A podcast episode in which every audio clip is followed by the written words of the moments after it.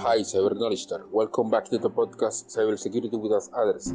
Get comfortable and get started. This time I will talk about the cybersecurity kill chain. In the previous episode we talked we talked briefly about it introduced it to a related topic. The good guys at Netskope define the cybersecurity kill chain as the procedure followed by cyber criminals to complete a successful cyber attack. Better defined is a framework developed by Lockheed Martin, derived from military attack models and translated into, the digital world to help teams understand, detect, and prevent persistent cyber threats. The cybersecurity kill chain consists of seven steps, which we mentioned in the previous episode. Reconnaissance is the first of the steps and is used to know the, the target.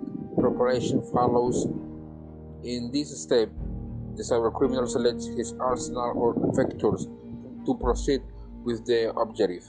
The distribution is the third of the steps. In this, the cybercriminal is in charge of distribu- distributing or injecting the victim with his tool. Exploitation is the fourth step. This step executes what was distributed in the three to exploit the target system. Installation is a fifth step and it is uh, quite interesting because it is where the cyber criminal sees the advantage and installs backdoors for possible attacks in the future. Step 6 is command and control. Once the previous five steps were executed, then the cyber criminal takes control of the target system and the last step its actions on the targets. This point is economic factor of the change of extermination of cyber security.